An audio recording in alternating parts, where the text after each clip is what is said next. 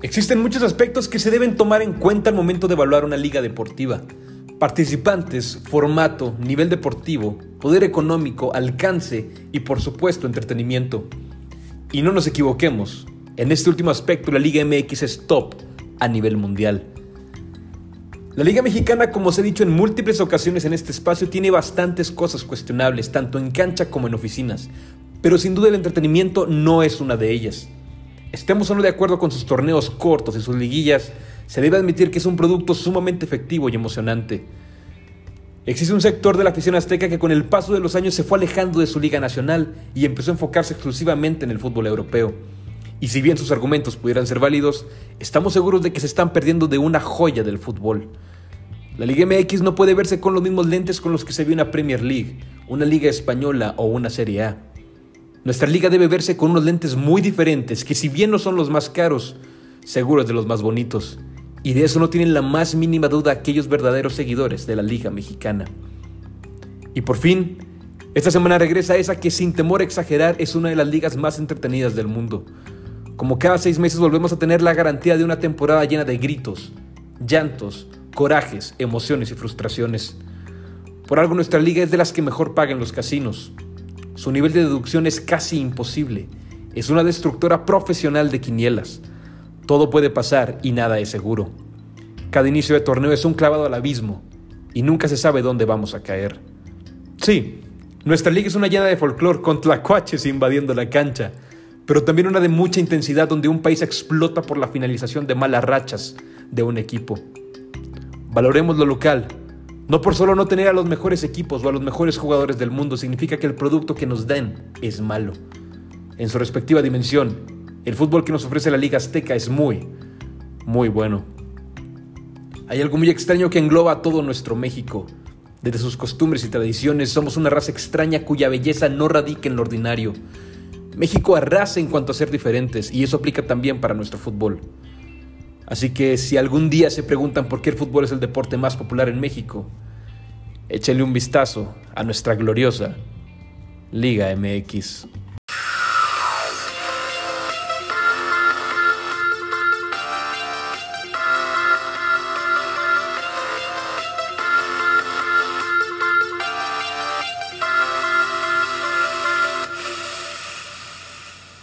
Es que no mames el amor que se le tiene a la Liga MX. Somos un fandom hermosísimo.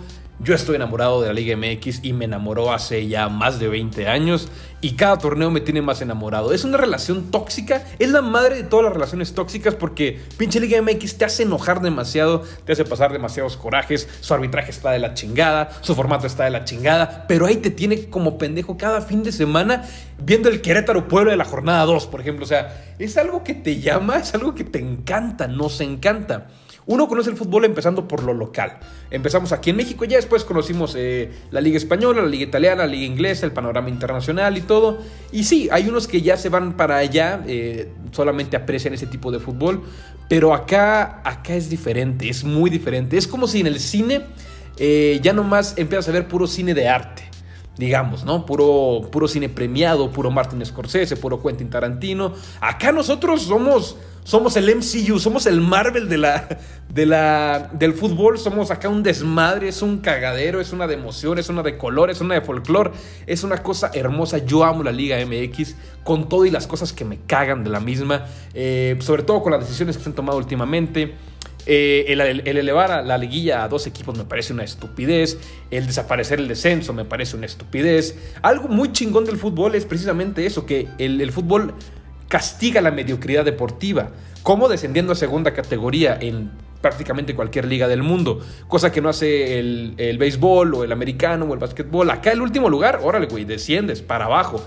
Eso, es castigo a la mediocridad deportiva, es de las cosas más bellas del fútbol, y aquí en México lo quitamos. Supuestamente por un, por un pequeño corto, pequeño periodo de tiempo, pero pues quién sabe hasta dónde lleguemos. Eh, el clavado al abismo sí es cierto, sí es cierto, nunca sabemos dónde vamos a terminar. El torneo pasado, si bien venían muy fuertes y todo, yo creo que pocos esperaban que Cruz Azul terminara levantando el campeonato, sobre todo por cómo terminó de el, Apertura 2020 con aquella voltereta histórica de Pumas. Entonces, es, es, una, es una moneda al aire, es una moneda al aire, no sabemos qué va a pasar. Creo yo que últimamente sí se han separado ciertos equipos en cuanto a posibilidades, cosa que hasta hace uno relativamente poco tiempo, quizá unos 15 años, eh, las posibilidades estaban muy, muy, muy parejas. Yo creo que ahorita hay cuatro equipos que se despegan un poquito más, que son América, Cruz Azul, Tigres y Monterrey. ¿Por qué? Por simple poderío económico. Cuando todavía no juegan ni la jornada 1, los que saltan como principales candidatos son los más ricos y me parece que estos son los cuatro que están un escalón arriba de los demás. Pero no es ninguna garantía, no es ninguna garantía. Tenemos a León que viene jugando muy bien en los últimos años. Tenemos a, Chivas que con todo y sus... Eh, con todos sus títulos que más bien son de décadas pasadas, sigue siendo el número dos en cuanto a títulos nacionales. Eh, tenemos a Pumas, que también hace, hace dos torneos nadie lo veía en la final y llegó a la final. Entonces, en realidad no sabemos dónde vamos a parar. Eh, no hay garantía absolutamente de nada. Hasta el Atlas podría acabar con su sequía de 344 años. Eh, entonces es una belleza muy chingona, es una belleza que sobrepasa la cancha. Es, es algo impredecible lo que puede pasar. Y eso a mí me gusta un chingo. Eso a mí me gusta un chingo. Yo, con mi corazón, yo amo la Liga MX. Es, algo que me tiene ahí pegado partido tras partido de mis equipos y de, de lo que sea, ¿eh? De, repente pones un Querétaro Puebla jornada 2 y terminas pasando la chingoncísimo. Entonces es, es un folclore muy chingón, eh, con todo y el el jarochito que invadió la cancha de Veracruz, con toda la histórica mano del muerto de, de Joel Wiki, que ese es el muertito, pues. Entonces, sí hay muchas cosas muy bizarras. Hay una cuenta en Twitter que se llama Out of Context, Liga MX, que está buenísima. Pasa cada chingadera que dices, no mames, o sea, te cagas de risa, pero también te emocionas, también lloras, también gritas, también te enojas, o sea, es una cosa hermosísima. Y también tiene mucho que ver con la afición mexicana que se espera vuelva ya a los estadios, eh, unos estadios con menor proporción que otros, pero ya con gente en el estadio ya se vive diferente y parte del, del folclore de nuestra Liga MX tiene que ver mucho con, con, nuestra afición. Entonces eh, empieza pasado mañana, yo estoy grabando esto en martes, pasado mañana empieza la liga y, y a ver hasta dónde llegamos. Yo estoy, yo estoy bien feliz, la neta. Eh, bueno, siguiendo hablando del fútbol mexicano, de hecho es un episodio muy mexicano, eh, vamos a pasar a la Copa Oro. Ay, cabrón, qué partidos tan más horribles dimos. No mames, o sea, los tres. El de Trinidad y Tobago fue. No mames, ay, güey, qué vergüenza. Ese 0-0 fue horrible. Después dimos un pasito hacia adelante en la goleada contra Guatemala. Y al final contra El Salvador, ese último partido, hijo de su madre, nos vimos pésimo. El primer tiempo lo jugamos bastante bien, creo yo, pero Aún así, como que ah, nos estamos contradiciendo. Decimos, jugamos muy bien el primer tiempo y luego, ah, cabrón, 1-0 contra El Salvador. No hay que ser resultadista, estoy de acuerdo. Pero dices tú, ay, güey, si jugamos tan bien contra El Salvador, 45 minutos y nomás irnos con ventaja de 1-0, ay, está ahí un poquito. Es que está muy extraño. La Copa Oro, la CONCACAF es, es, un, es un tema aparte. es, un, es un espejismo. De repente, equipos que no conocen a ningún jugador te juegan bien de repente tienes a un, a un grande como México que no te juega nada. Entonces, en general yo creo que ha sido un torneo malo. Para México, siete puntos, te exigían los nueve, era fácil conseguirlos. Y pues a ver, el, rival será, bueno, porque todavía no estoy, hoy es miércoles, pero yo estoy grabando esto en martes, eh, o sea, lo grabé ayer, y tenemos tres candidatos para, para, para los cuartos de final, que son Panamá, Qatar u Honduras. Cualquiera de esos tres debe ser pan comido para México. En teoría. En teoría porque pues este funcionamiento que estamos mostrando en fase de grupos ha sido de la chingada. Eh, hemos tenido levantones tanto individuales como, como colectivos. Por ejemplo, Funes Mori te dio un partidazo contra Guatemala y luego tuvo un partido muy, muy, muy gris contra, contra El Salvador. En el mismo partido, Edson Álvarez dio un partidazo en el primer tiempo y en el segundo tiempo se nos cayó. Entonces Depende de la cara que demos. Si es verdad que el Tata Martino trae su, materia prima un poco recortada por lo que tuvo que dar allá con Juegos Olímpicos, por problemas personales de unos, por lesiones de otros. Entonces, Sí tenemos la materia prima recortada, pero aún así yo creo que no debería ser problema el pasar por encima de todos. Incluso Estados Unidos, que dices tú es, el, segundo rival a vencer después de México, dices tú, bueno, güey, ni siquiera fueron con su selección A, no debe haber ningún pedo en pasar por encima de su selección B. Entonces, estamos obligados, y se va a repetir lo, de la, lo del episodio pasado, eh, ganando la Copa Oro aumentamos nuestras posibilidades de ser cabeza de grupo en el Mundial. Ser cabeza de grupo ya significa evadir a las potencias, mínimo en fase de grupos, y, tener puro clase B para abajo. Entonces, e, en eso radica la importancia de ganarla. Si seguimos jugando como estamos jugando ahorita, dudo mucho que nos alcance, porque hasta El Salvador se quedó un gol, Trinidad y Tobago nos empató. Entonces, estamos muy dudosos en ese funcionamiento. Y todavía hablando de la Liga Mexicana, perdón, del fútbol mexicano, eh, los Juegos Olímpicos comienzan ya, ya casi también. Qué rico levantarse en la madrugada a ver esos partidos. Eh, nos recuerda a la infancia, bueno, aquellos que nacimos en los 90, nos recuerda a la infancia de aquel Mundial de Corea-Japón 2002, donde uno se levantaba emocionado. Así estamos, igual de niños emocionados, pero ahora con Juegos Olímpicos. Y yo creo que es una selección bastante sólida no sé si vamos a alcanzar para el oro. Y, es que ya todo, es, que también estamos mal en eso. Estamos comparando siempre con querer ganar el, oro porque ya lo logramos una vez. Siendo que esta generación puede ser mejor o peor, ya lo que se espera es el oro. Entonces, hasta que se nos olvide esa medalla de oro, siempre se va a estar esperando el oro. Yo creo que es una selección muy sólida. Creo que en fase de grupos no debe tener problema, va a avanzar. Yo estoy eh, esperando mínimo semifinales. Claro que sueño con el oro, claro que sueño con quedar en primer lugar. Pero vamos paso a paso, vamos paso a paso. Eh, la selección me parece bastante buena. Estamos hablando de que eh, el 11 en general sería con Guillermo Ochoa en la portería, porterazo, mundiales comprobados, eh, carrera en Europa, ahorita anda muy bien. El último partido, el último torneo con el América estuvo en un nivel excelente. Entonces yo creo que ahí no hay, no hay este problema, va a traer el café de capitán, es garantía el arco. Eh, en los centrales, Johan Vázquez, que a mí me parece un central súper interesante, que es de Pumas. Y tenemos al Cachorro Montes, que tiene rato siendo garantía. Tuvo ahí uno o dos torneos donde bajó de nivel, pero ahorita el cabrón es, está, a mí me encanta. Eh, de hecho, yo creo que en la selección mayor con el Tata Martino debe ser titular.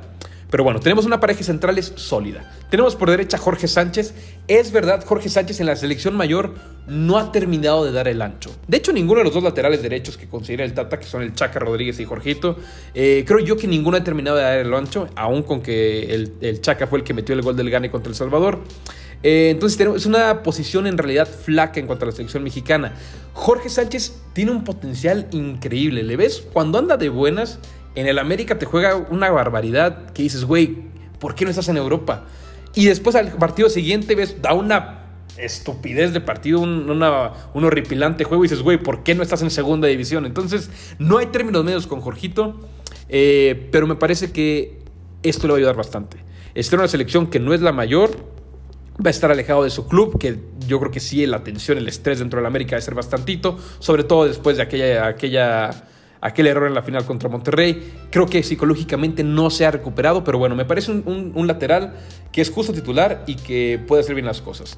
Por izquierda tenemos a, a Eric Aguirre, a mí me parece un jugadorazo. Eh, nuevo refuerzo de Monterrey, fue este, de las fuerzas básicas de Pachuca. Eh, de hecho, capitán en el preolímpico, a mí me parece un, un jugador asasazo, es un refuerzazo de Monterrey. Y te puede jugar por de, lateral izquierdo, de interior por izquierda. Eh, sólido, sin problema. En la contención vamos a tener como medio centro Luis Romo, que dio un torneazo con Cruz Azul plurifuncional, te puede jugar de interior por un lado, de interior por el otro, te puede jugar de central, te puede jugar incluso de 10. Entonces, eh, es un comodín en general, pero yo creo que de medio centro es donde se va a clavar. Y también me parece que no tendríamos problema con esa posición. Los interiores, híjole, se hace que es mi, tema favorito en cuanto a la alineación de aquí. Charlie Rodríguez y Sebastián Córdoba, para mí son unos jugadores. Los dos han tenido ciertos bajones, sobre todo Charlie en el torneo anterior eh, y Córdoba intermitente, ¿no? Dentro del mismo torneo estuvo medio intermitente, pero van a ser el motor. Van a ser el motor como lo fue en el preolímpico. Es una dupla que a mí me encanta, que para mí deben estar en el mundial sí o sí. Para mí. Olvídate de Orbelín Pineda, por ejemplo, o de Jonathan Dos Santos. Hablando de interiores, estos dos están por encima de varios que están ahorita en la Copa Oro. Eh, entonces, en cuanto a interiores, estamos muy, muy, muy, muy bien. Y luego nos pasamos ya a la delantera. Por un lado tenemos a Alexis Vega, que, híjole, qué, preolímpico dio. Eh, está jugando bastante bien. Me parece que ahorita, hoy por hoy, el mejor jugador de Chivas. Y por derecha tenemos a Diego Laines, que se come el mandado en cualquier lado. En, últimamente en la selección mayor ha dado muy buenos partidos. En el Betis ha callado bocas. Terminó cerrando la temporada bastante bien. Es el cabrón diferente. Es el cabrón habilidoso. Es el cabrón en el que yo creo se va a basar el juego de México de manera ofensiva. Y de punta tenemos a Henry Martín que no se equivoquen. Sí, cierto, lo han estado criticando mucho últimamente eh, por su desempeño en la selección mexicana. Pero es que a todos se les ha criticado en esa posición desde que no está Jiménez. Se le criticó a Henry, se le está criticando incluso ahorita a Funes Mori después de que dio un partidazo porque el último juego contra El Salvador no fue bueno. Se le critica a Alan Pulido todavía, a JJ Macías, a cualquier cabrón que ha querido venir a suplir a Jiménez, se le ha criticado. Entonces, bueno, dejando eso de lado, Henry a mí me parece un delantero top a nivel mexicano. Eh, fue el mejor delantero en cuanto a anotaciones en, el torneo anterior. Entonces, eh, yo creo que puede hacer muy unos muy buenos Juegos Olímpicos. Eso hablando de la, del once titular, que probablemente es el que vaya a ser. Eh, tenemos una banca también algo sólida.